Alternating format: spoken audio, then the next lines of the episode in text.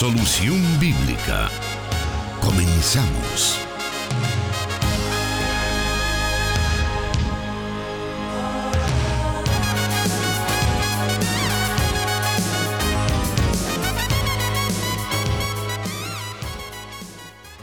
Damos gracias a Dios por la oportunidad que nos brinda de poder estar llegando a usted con el programa Solución Bíblica a través del 98.1 FM Plenitud Radio en Santa Ana, también a través de 100.5 FM para todo El Salvador y por supuesto también en la zona oriental a, a través de 1450 AM en la ciudad de San Miguel en un martes donde pues las cosas no son normales acá en El Salvador.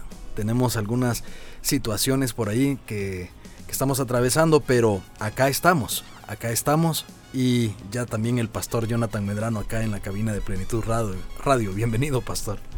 Gracias, hermano Miguel Trejo. Un saludo muy especial para usted, estimado oyente, que ya está pendiente de este su programa Solución Bíblica. También un saludo muy especial a usted que está siguiendo esta transmisión a través de las plataformas digitales.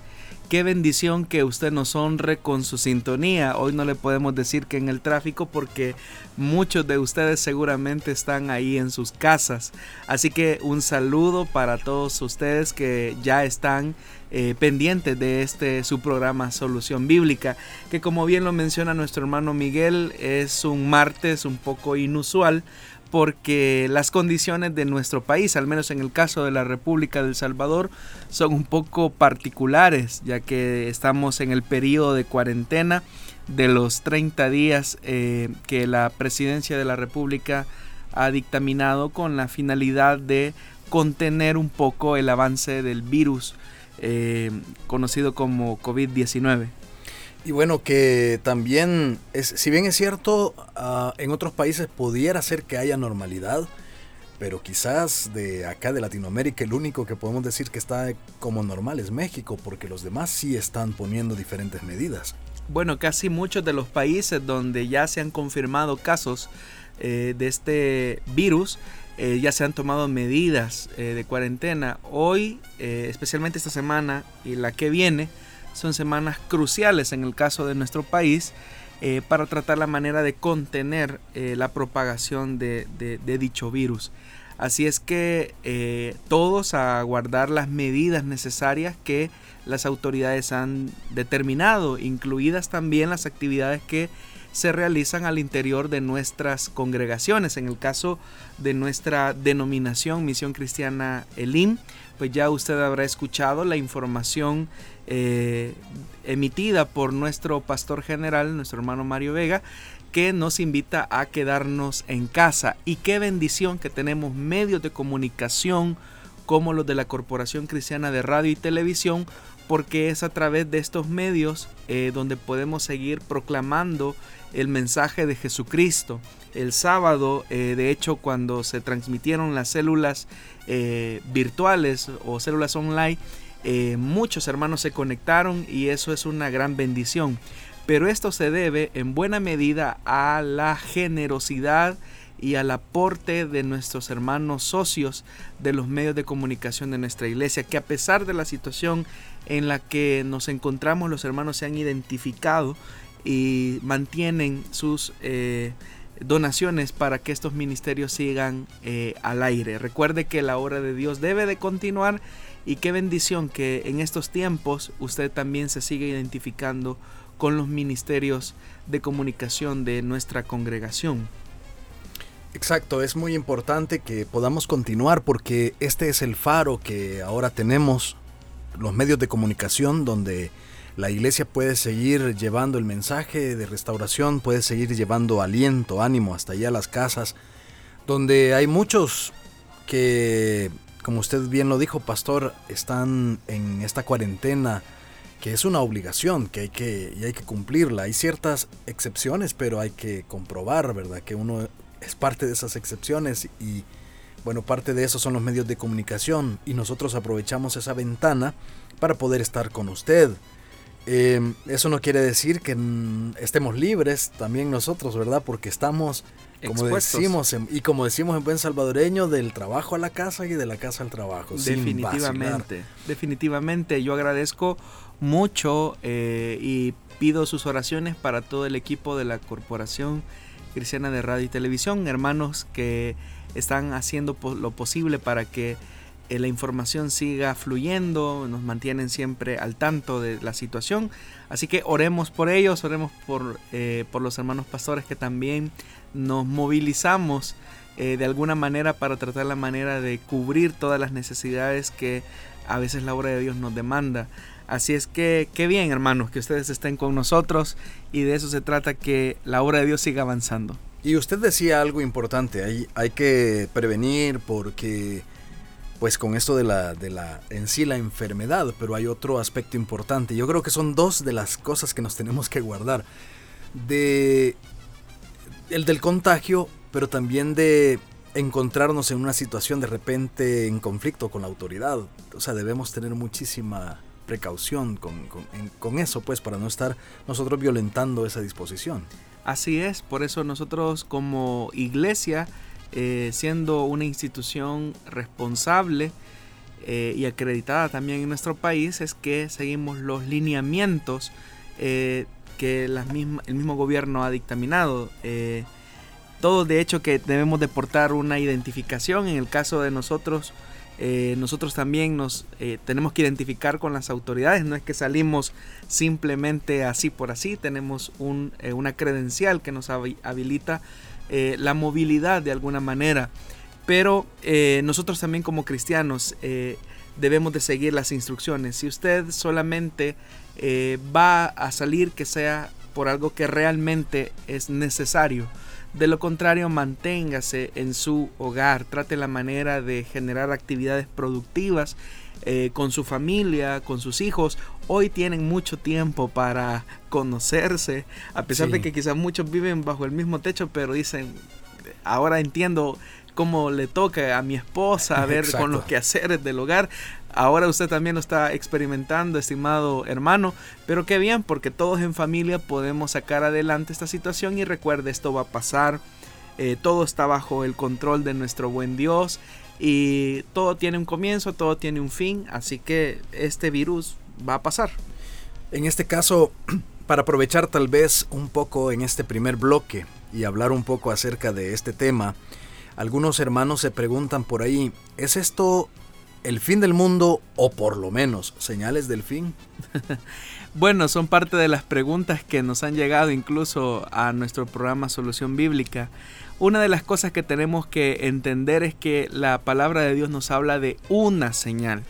Y esa señal es la propia eh, el propio retorno de nuestro Señor Jesucristo. Eh, si bien es cierto, eh, se el texto más común que se cita es el de Mateo capítulo 24, donde se habla acerca de que oiréis de guerras, de hambres, se levantará nación contra nación, pero el mismo texto dice, pero aún no será el fin. O sea, el mismo texto está enfatizando esto.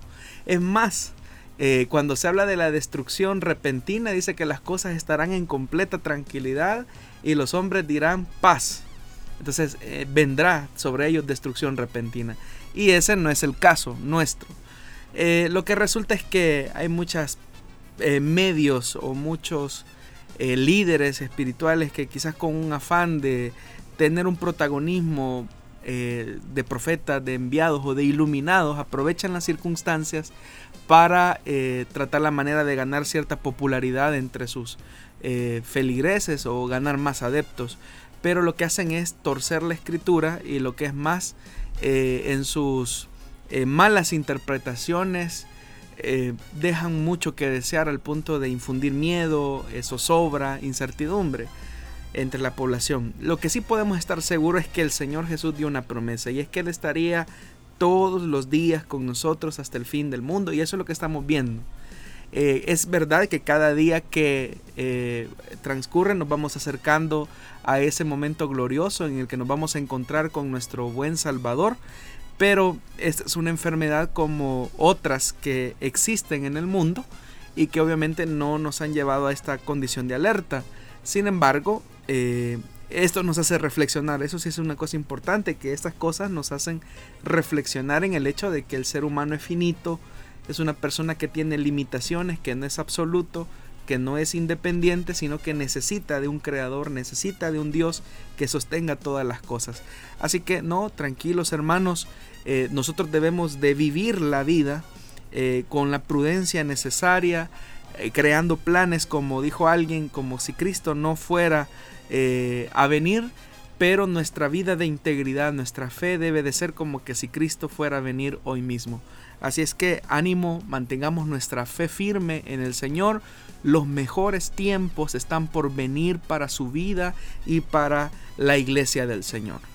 En el caso de, hablando meramente de la iglesia, hay algo otras personas que dicen, al fin el enemigo encontró la forma de doblarle el brazo a la iglesia porque a raíz de esto las iglesias han cerrado, dicen. ¿Qué se puede decir sobre eso? Bueno, hay que recordar que la iglesia no es un edificio, no son las cuatro paredes, sino que la iglesia la componen todos aquellos creyentes que han depositado su fe y su esperanza en el Hijo de Dios. De tal forma que ahí donde se invoca el nombre del Señor, ahí está la iglesia. Y la iglesia no se ha quedado detenida en ninguna manera. Si bien es cierto, tenemos esta limitante de no podernos reunir en los edificios, eh, pero es increíble, hermano. Eh, nosotros, al, menos acá en Plenitud Radio, a las 8 de la noche tenemos un espacio de oración eh, que también utilizamos las redes sociales para transmitir esta oración. Pero hemos recibido reportes de hermanos que incluso están teniendo conversiones durante este periodo de oración. Entonces, indiscutiblemente que Dios está tocando los corazones, es donde vamos a ver eh, corazones muy sensibles. Eh, fíjese que es curioso que en lugares como Italia, eh, que es un país del primer mundo, con un sistema de salud de una potencia como Italia, en lugares, por ejemplo, donde se focalizó el brote de este virus en Lombardía, es un lugar muy rico. No solamente es el lugar, es un lugar rico de Italia, sino que es uno de los lugares más ricos de Europa. han habido personas que que han mostrado eh, esa sensibilidad eh, a Dios. Entonces, qué bien que estas situaciones de alguna manera están haciendo que el hombre fije su mirada en su creador y reconozcan que solamente en él hay salvación. En el caso de estar ahora encerrados y creo que los niños están teniendo también bastante...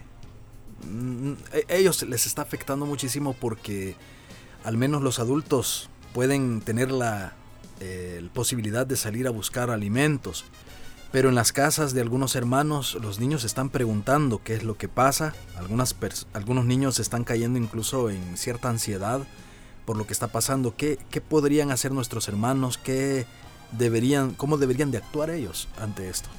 Bueno, una de las cosas es que nosotros como adultos responsables debemos de aprender a dosificar las noticias o lo que nuestros niños se están preguntando. Y parte de esa eh, realidad que estamos enfrentando es que una de las cosas que debemos de hacer énfasis a nuestros niños es que Dios tiene todo bajo control y que este es un periodo de aprendizaje, un periodo de aprendizaje nuevo porque ahora tenemos quizás a mamá en casa eh, o a papá también en casa y por lo tanto podemos aprovechar esta circunstancia para aprender eh, acerca de Dios.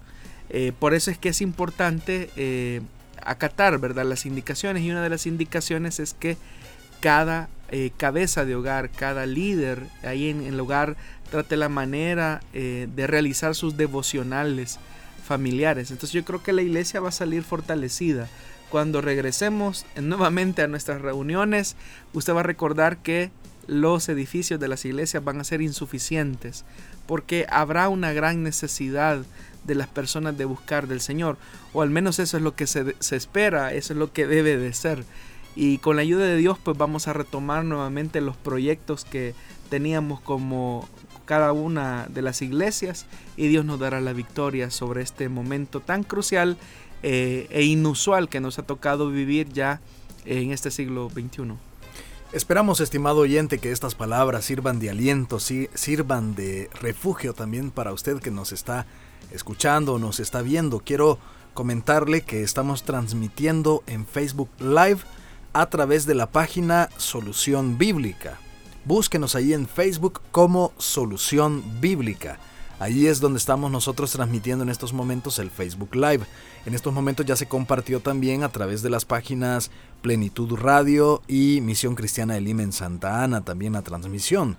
Eh, nuestros hermanos también de restauración comparten la transmisión en vivo y nuestros hermanos también en Guatemala. Queremos enviarles un cordial saludo a quienes nos están escuchando a través del 89.1 FM en el occidente de Guatemala, pastor.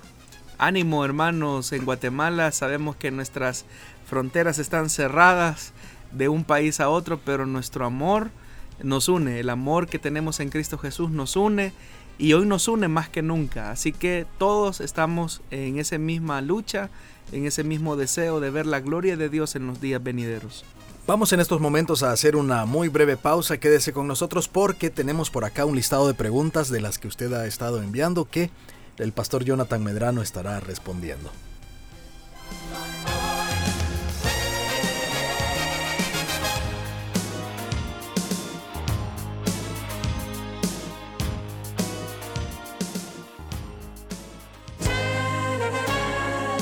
Dios da la sabiduría y el conocimiento. Solución bíblica.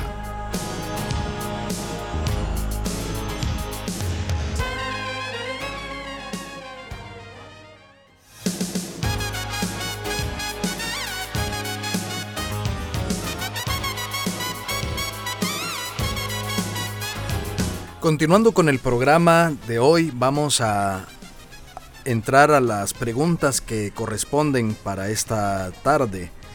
Y cada una de estas preguntas han sido tomadas del listado que tenemos, las cuales por orden de llegada se van respondiendo. Y la primera pregunta de esta tarde nos dice, durante estos días bueno, tiene que ver con lo del, tema anterior, ¿verdad? Eh, durante estos días se ha mencionado que la profecía de Jeremías 25, 32 al 33 hace alusión directa a la actual condición de pandemia originada por el COVID-19. El texto en cuestión dice, Así dice el Señor Todopoderoso, la calamidad se extiende de nación en nación, una terrible tempestad se desata desde los confines de la tierra. En aquel día las víctimas del Señor quedarán tendidas de un extremo a otro de la tierra. Nadie las llorará, ni las recogerá, ni las enterrará. Se quedarán sobre la faz de la tierra como el estiércol. ¿Qué se podría decir al respecto? nos dice el oyente. Efectivamente, hermano Miguel, eh, más que todo quizás en redes sociales, eh, algunos hermanos han señalado el texto de Jeremías capítulo 25 versículo de 32 al 33 haciendo una alusión acerca de la pandemia que actualmente enfrenta el mundo. Sin embargo, eh, para poder hacer una interpretación del texto nosotros debemos de ubicarnos en el contexto histórico en el que el texto eh, es mencionado. Debemos de entender que la condición histórica y política que vivía el profeta Jeremías eh, previo al destierro de Jerusalén hacia Babilonia obedece a ciertas circunstancias de invasión del imperio babilónico a la tierra de Judá.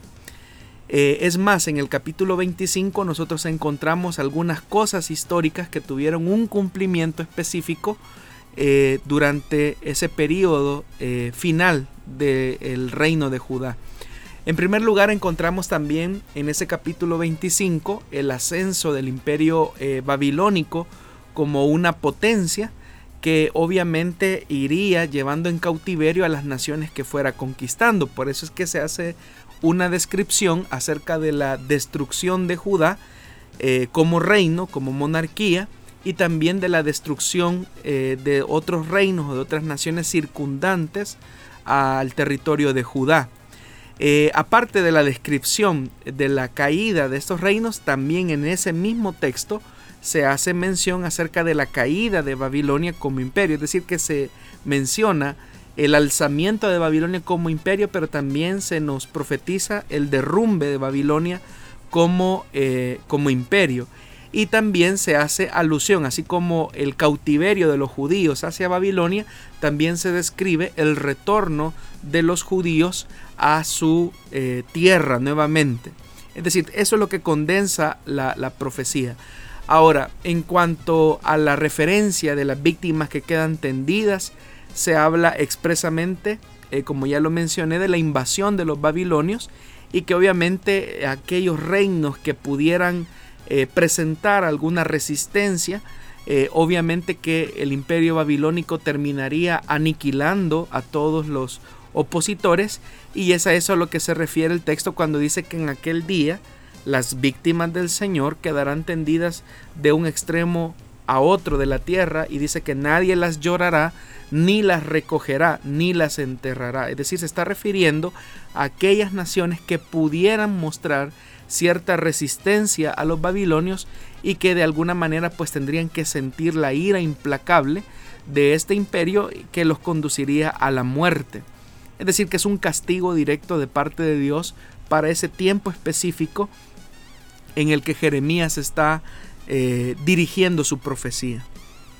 Es importante tener esto en cuenta porque si no lo tomamos en cuenta podemos hacer interpretaciones que no parten de una exégesis eh, profunda del texto, sino que de ciertas interpretaciones que se le colocan encima al texto y que impiden que ese texto nos hable a nosotros.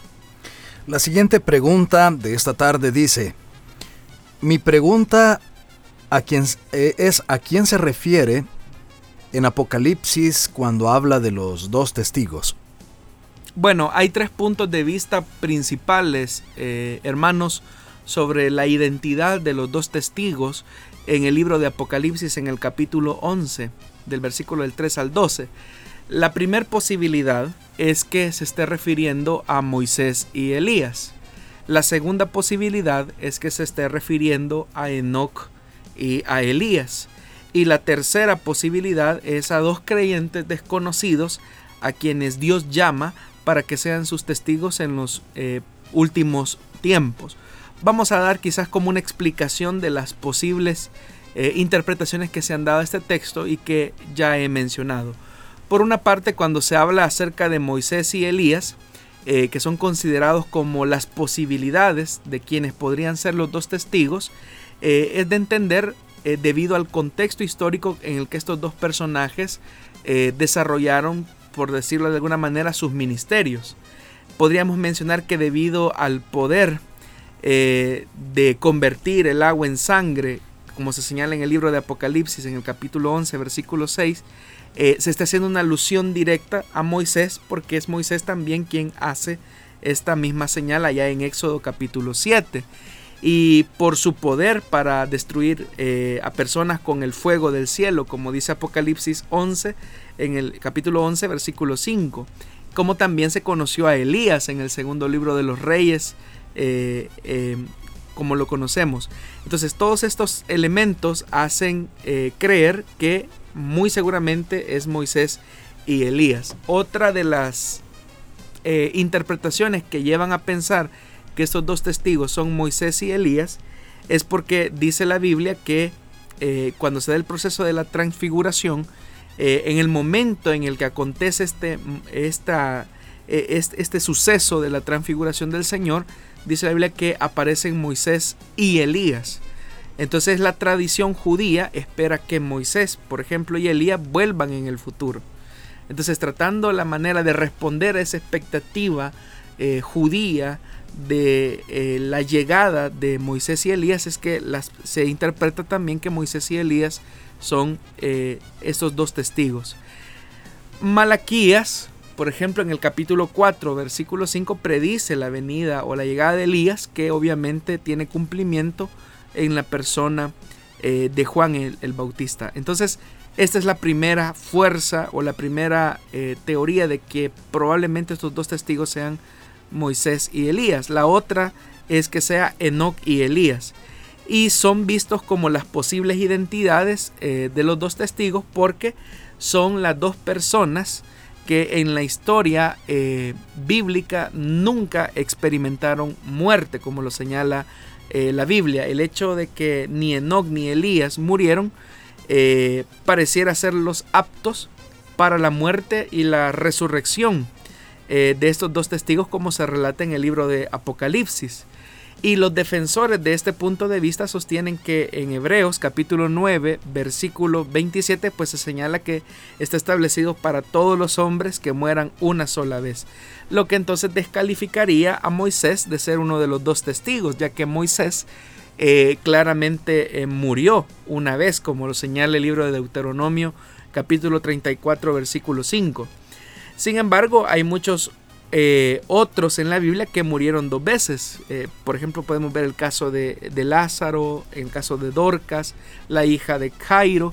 Así que realmente no hay razón por la cual podamos eh, eliminar a Moisés sobre dicha base. Y, la y, el tercer punto de vista básicamente son aquellos que creen que la identidad de estos dos testigos obedece no necesariamente a Moisés, ni a Elías, ni a Enoch, sino que perfectamente puede caber la identidad de dos creyentes comunes que están haciendo resistencia al dominio o al antirreino eh, de la bestia. Entonces, cualquiera de estas tres posturas son las que se han dado a conocer a partir de la identidad de estos dos testigos, pero pesa más la que es eh, Moisés y Elías a quienes hace referencia el libro de Apocalipsis. Vamos en estos momentos a hacer una nueva pausa. Quédese con nosotros acá en el programa Solución Bíblica.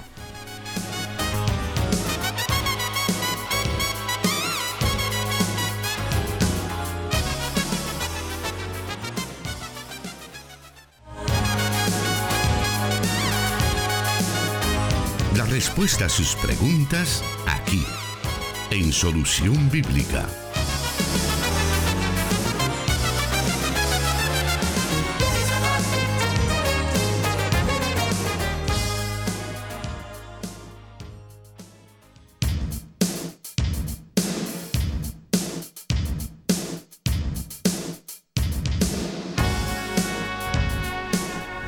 Continuamos con Solución Bíblica y bueno, tenemos a algunos hermanos que están por ahí pendientes de podernos saludar a través de el Facebook Live, también a través del WhatsApp de restauración y nuestro WhatsApp están enviándonos por ahí algunos mensajes, eh, algunos saludos que nos están enviando algunos de nuestros oyentes.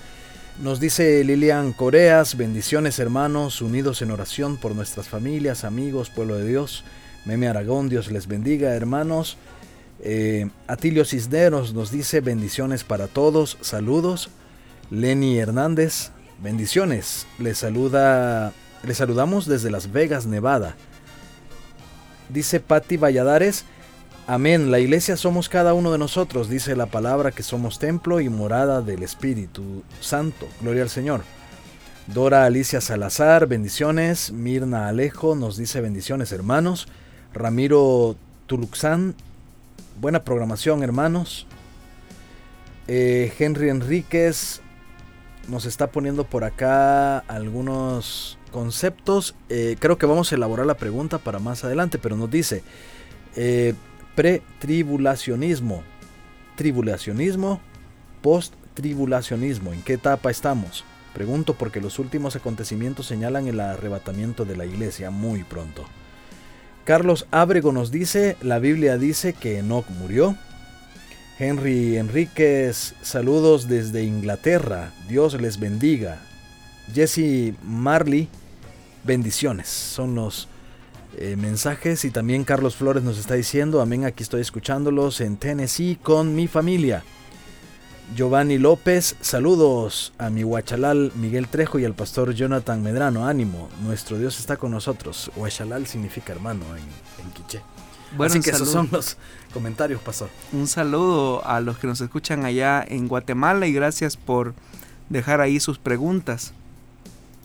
Bueno, vamos a continuar esta tarde con más de las que de las preguntas que tenemos en lista y que por orden de llegada hemos estado eh, poniendo por acá y, y pasándolas para que el pastor pueda responderlas. La tercera pregunta de esta tarde nos dice, Dios le bendiga, ¿puede explicarme por qué en la congregación cuando se le atribuye a Dios la realización de un milagro se dice que fue algo sobrenatural, cuando esa palabra no existe en la Biblia? Leer Hechos 19:11. Bueno, hay muchas palabras que no aparecen en la Biblia, pero que son una manera de, o son una forma de tratar la manera de explicar algunos acontecimientos como tal. Ahora, cuando se habla acerca de el aspecto sobrenatural o los acontecimientos sobrenaturales como tales, pues obviamente que se está haciendo como el énfasis en el hecho de esa acción de Dios poderosa y soberana en medio de del acontecer, histórico humano específicamente. Y a esos aspectos es a lo que nosotros muchas veces le llamamos milagros, eh, que sería no otra cosa más que la intervención o la interrupción, por decirlo así, divina en el curso regular del mundo, con lo cual se produce un hecho inusual, pero intencionado, que de otro modo no ocurriría. Y aquí es importante hacer la distinción entre eh, milagro con el aspecto de la providencia, que es la actividad continua por medio de la cual Dios sustenta y gobierna todas las cosas. Ahora, la palabra milagro eh, como un aspecto sobrenatural es también identificada en las escrituras con los términos prodigios, maravillas y señales y esto sirve para darnos un entendimiento más amplio de la naturaleza y el propósito de dichos milagros. Por ejemplo, la palabra prodigio eh, hace referencia al poder divino detrás de cada milagro. La palabra maravilla al efecto que produce en los testigos y la palabra señal hace referencia más que todo a la función que cumplen en sí mismo los milagros. Significa entonces que los milagros en sí mismos no son un fin, sino que más bien son una señal que apunta hacia algo más. Básicamente este aspecto sobrenatural que estamos mencionando de un milagro sirve para una cosa y es validar el mensaje y el mensajero eh, como se ha señalado en otras eh, ocasiones. Eh, un autor de hecho que dice que un milagro apunta hacia la validez tanto del mensajero como del mensaje. Y podríamos mencionar algunos ejemplos bíblicos que nos certifican esto que estamos mencionando. Por ejemplo, en el libro de Éxodo, en el capítulo 4, versículo del 1 al 5, dice la palabra de Dios. Moisés respondió, y si no me creen ni escuchan mi voz, porque quizás digan, ¿no se te ha parecido el Señor? Y el Señor le preguntó, ¿qué es eso que tienes en la mano? Una vara, respondió Moisés. Échale en la tierra, le dijo el Señor. Y él echó en tierra y se convirtió en una serpiente. Moisés huyó de ella, pero el Señor dijo a Moisés, extiende tu mano y agárrala por la cola. Él extendió la mano, la agarró y se convirtió en una vara en su mano. Por esto creerán que se te ha parecido el Señor, Dios de sus padres, Dios de Abraham, Dios de Isaac y Dios eh, de Jacob. Entonces vea que aquí se está hablando claramente que ante la comisión que Dios le entrega a Moisés, el Señor le da una señal milagrosa. Pero la señal en sí misma eh, lo único que persigue es validar a Moisés como mensajero y por ende a su mensaje. Otro texto eh, lo encontramos también en el primer libro de Reyes, capítulo 18, versículo 36 al 38, y dice, y a la hora de ofrecerse el sacrificio de la tarde, este es el relato de Elías en el Carmelo, se acercó y dijo, oh Señor, Dios de Abraham, de Isaac y de Israel, que se sepa hoy que tú eres Dios de Israel y que yo soy tu siervo, y que he hecho todas estas cosas por palabra tuya. Respóndeme, oh Señor, respóndeme para que este pueblo sepa que tú, oh Señor, eres Dios y que has hecho volver sus corazones. Entonces cayó el fuego del Señor y consumió el holocausto, la leña, las piedras y el polvo y secó el agua de la zanja. Nuevamente estamos viendo un acontecer de manera inusual o sobrenatural que no solamente eh, está validando al mensajero, sino que también está validando su mensaje.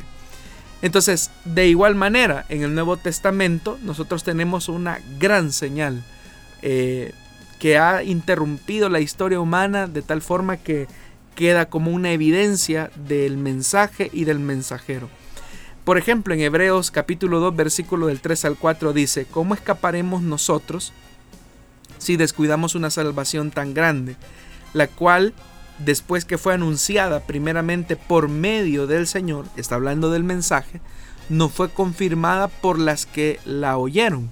Dios testificó junto con ellos tanto por señales como por prodigios y por diversos milagros y por dones repartidos del Espíritu Santo según su propia voluntad. Es decir, que la misma escritura nos da evidencia que las señales, los prodigios o los milagros son simplemente eh, las herramientas que Dios utiliza para certificar al mensaje y al mensajero.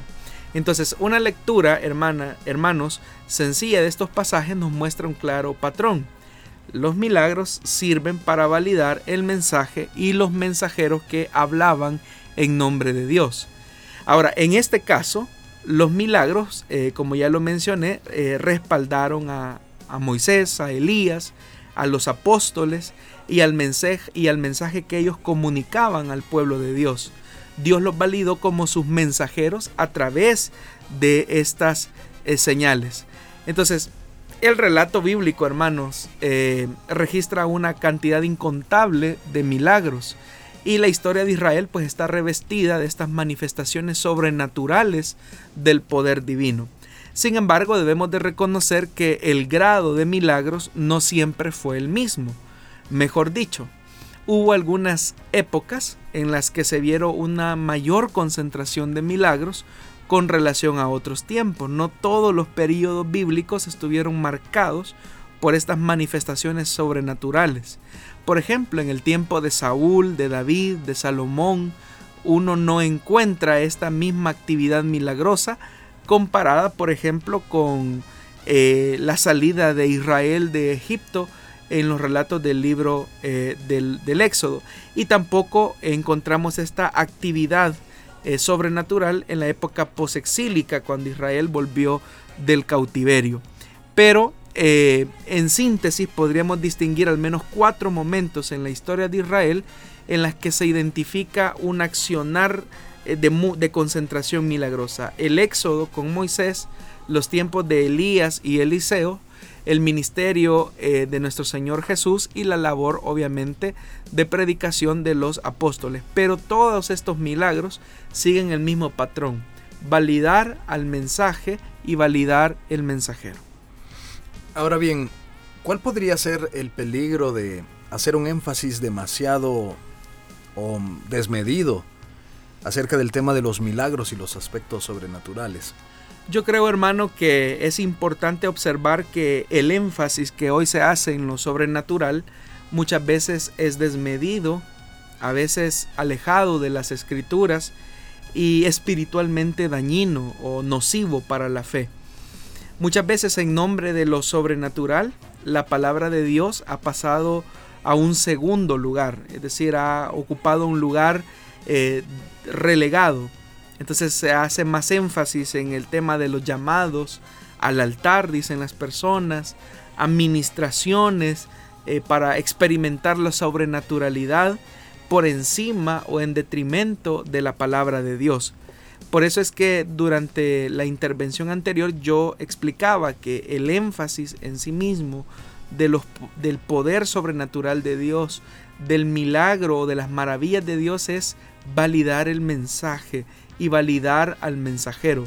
Pero la centralidad está en la palabra, no en el milagro en sí mismo. Y lamentablemente hay ciertos grupos e iglesias que colocan todo su esfuerzo por hacer un sobreénfasis al aspecto sobrenatural cuando Dios le da más importancia a su palabra.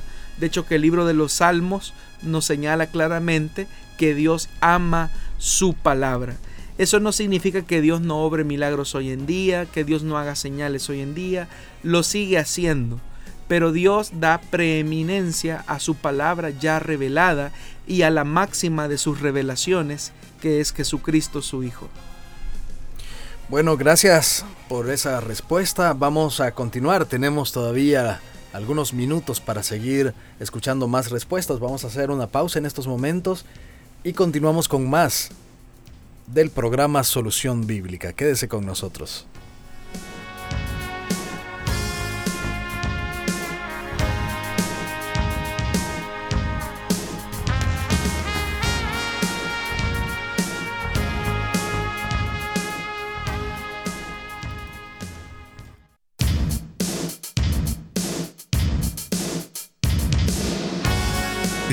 Escríbenos tus preguntas al número de WhatsApp de Plenitud Radio 503 7848 5605 y número de WhatsApp de Restauración 503 78 56 94 96.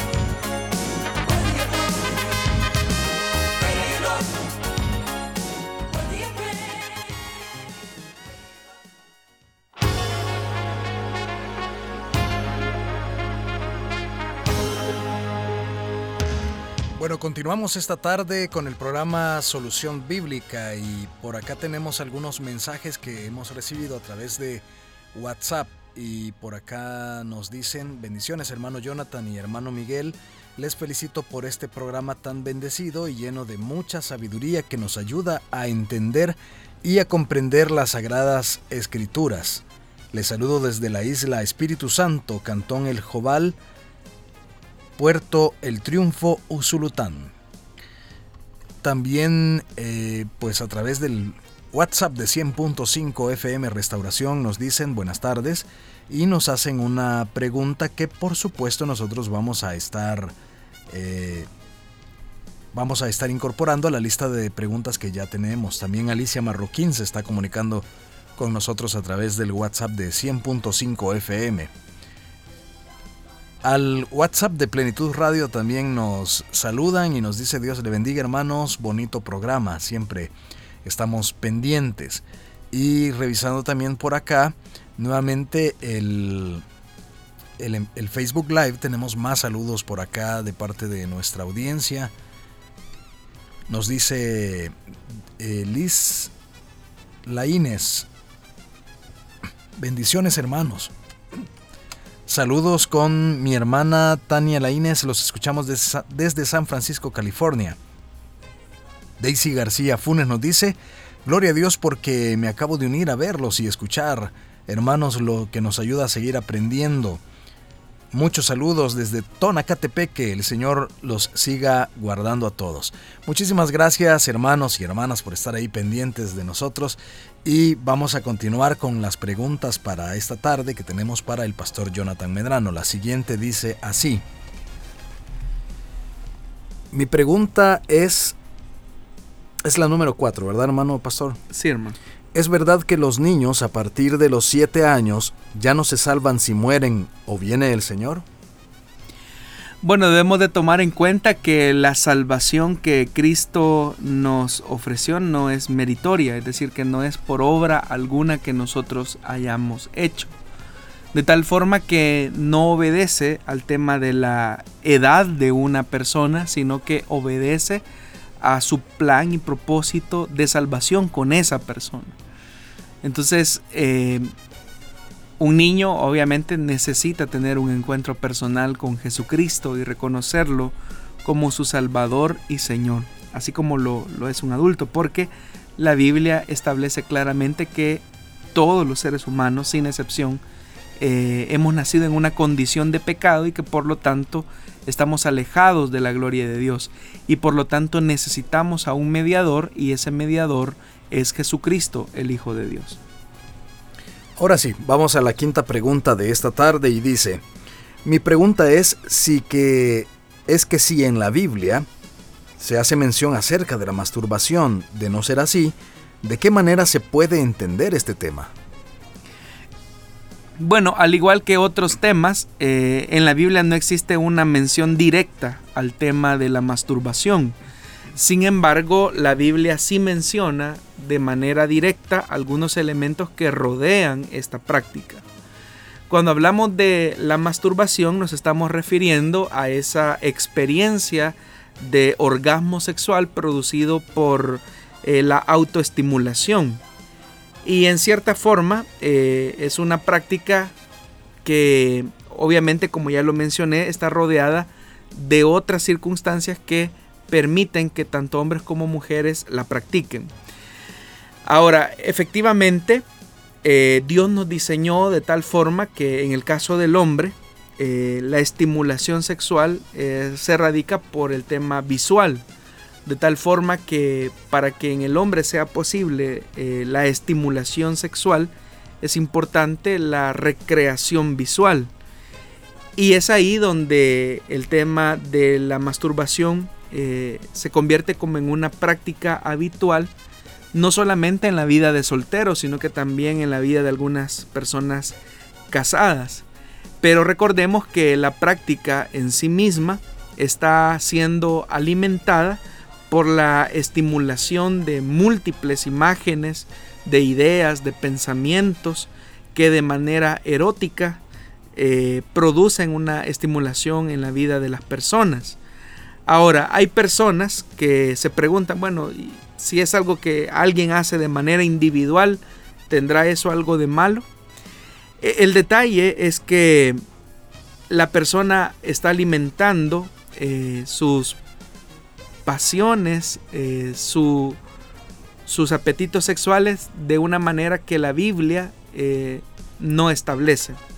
Recordemos que la práctica de la sexualidad Dios la estableció para que fuera disfrutada en el marco del matrimonio entre un hombre y una mujer.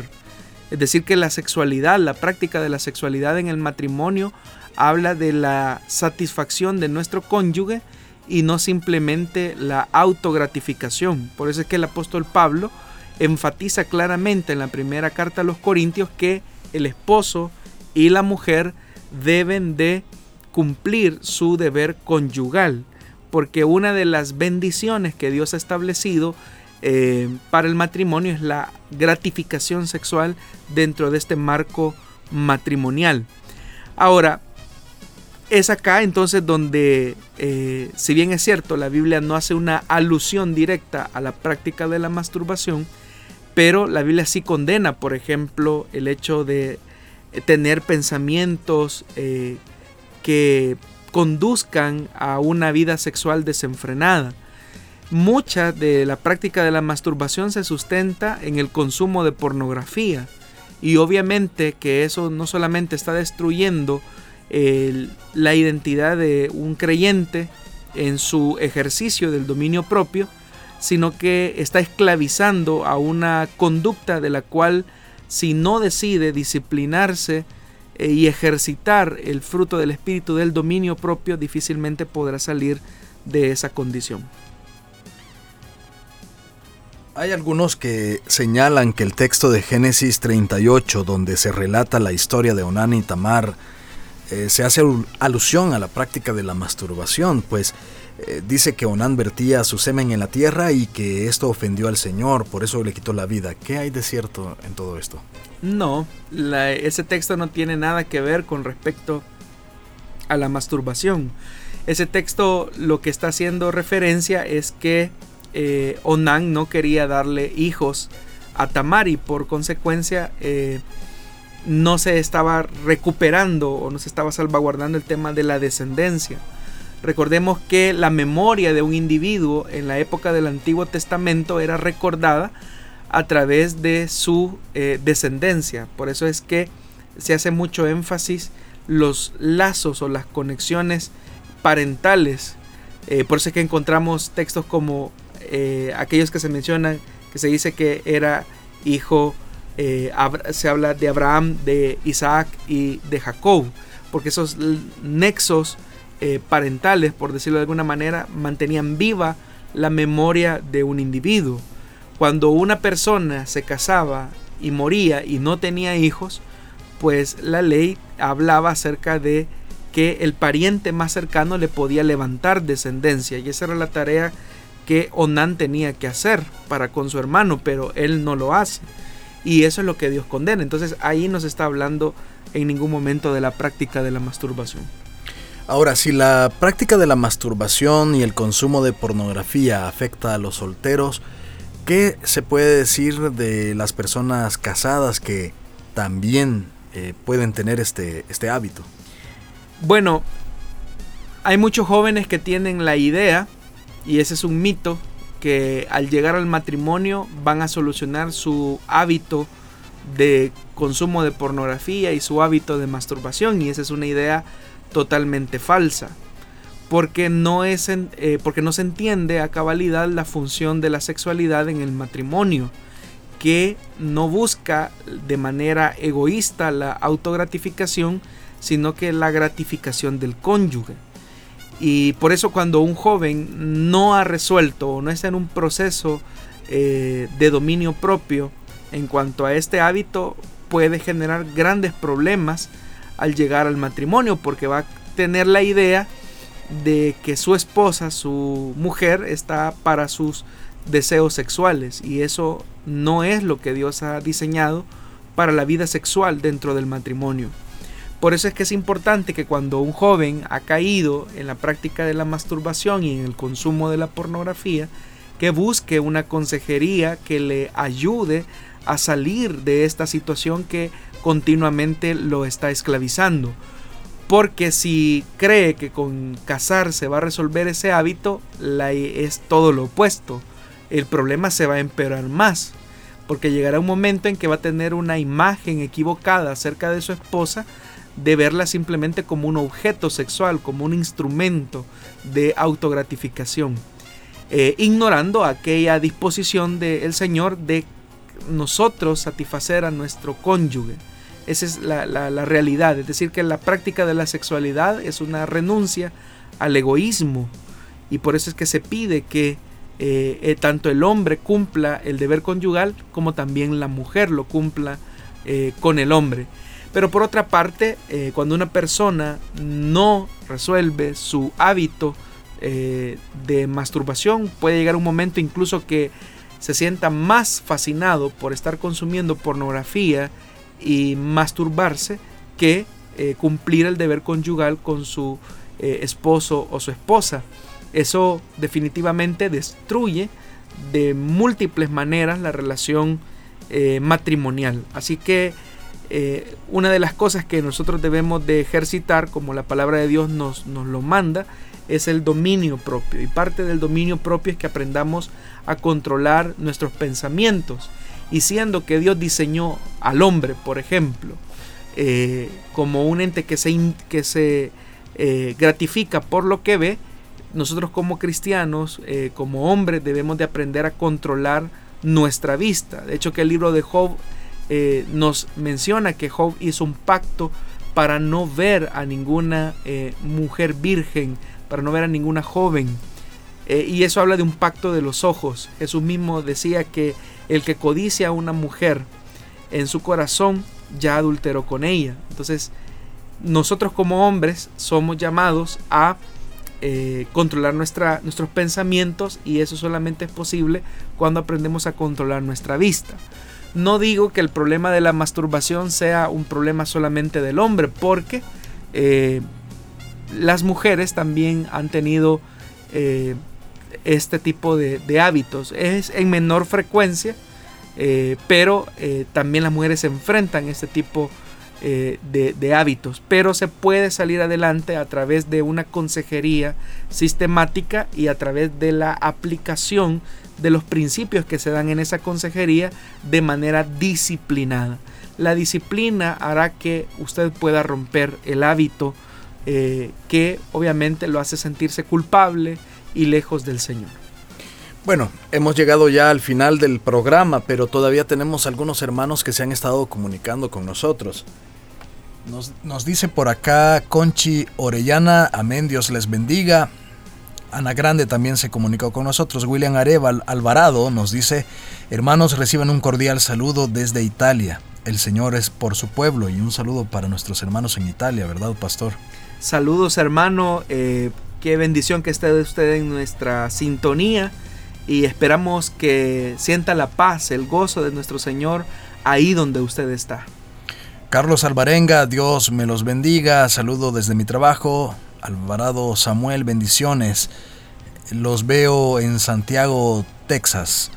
Eh, Dios les bendiga, les saludamos desde San Salvador, los vemos junto a mi esposa, saludos de parte de la familia Martínez Morales, es de mucha bendición este programa. Saludos desde el Congo, Dios les bendiga, nos dice Rafael Martínez. Anteriormente el hermano de San Salvador nos, que nos saludaba es Gerson Martínez Guzmán. Minor Argueta nos dice bendiciones, saludos desde Colonia Ibu, Santa Ana. Pastor, gracias por haber estado con nosotros también esta tarde. Gracias hermano Miguel por su compañía y gracias a usted, estimado oyente de las emisoras de Corporación Cristiana de Radio y Televisión, por mantener su sintonía en los medios eh, como estos.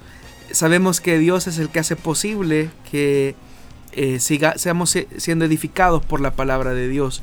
Y en un momento como el que estamos viviendo actualmente, nuestra confianza, nuestra fe y nuestra esperanza en el Señor. Pronto vamos a salir de esta situación, hermanos, y usted verá cómo nuestro retorno eh, a la vida normal, a la vida cotidiana, será en éxito y en gloria como Dios eh, desea. Así que nuestra esperanza no está en un gobierno, no está ni siquiera en el hombre, sino que nuestra esperanza y nuestra confianza está depositada en el Señor. Si Dios nos lo permite, estaremos con usted en vivo la próxima semana a las 5 de la tarde, hora del Salvador, para llevarle solución bíblica. Gracias por su sintonía y a partir de mañana eh, usted va a poder escuchar o tener este programa disponible en las plataformas de SoundCloud y Spotify. Hasta entonces, que Dios esté con usted en todo momento.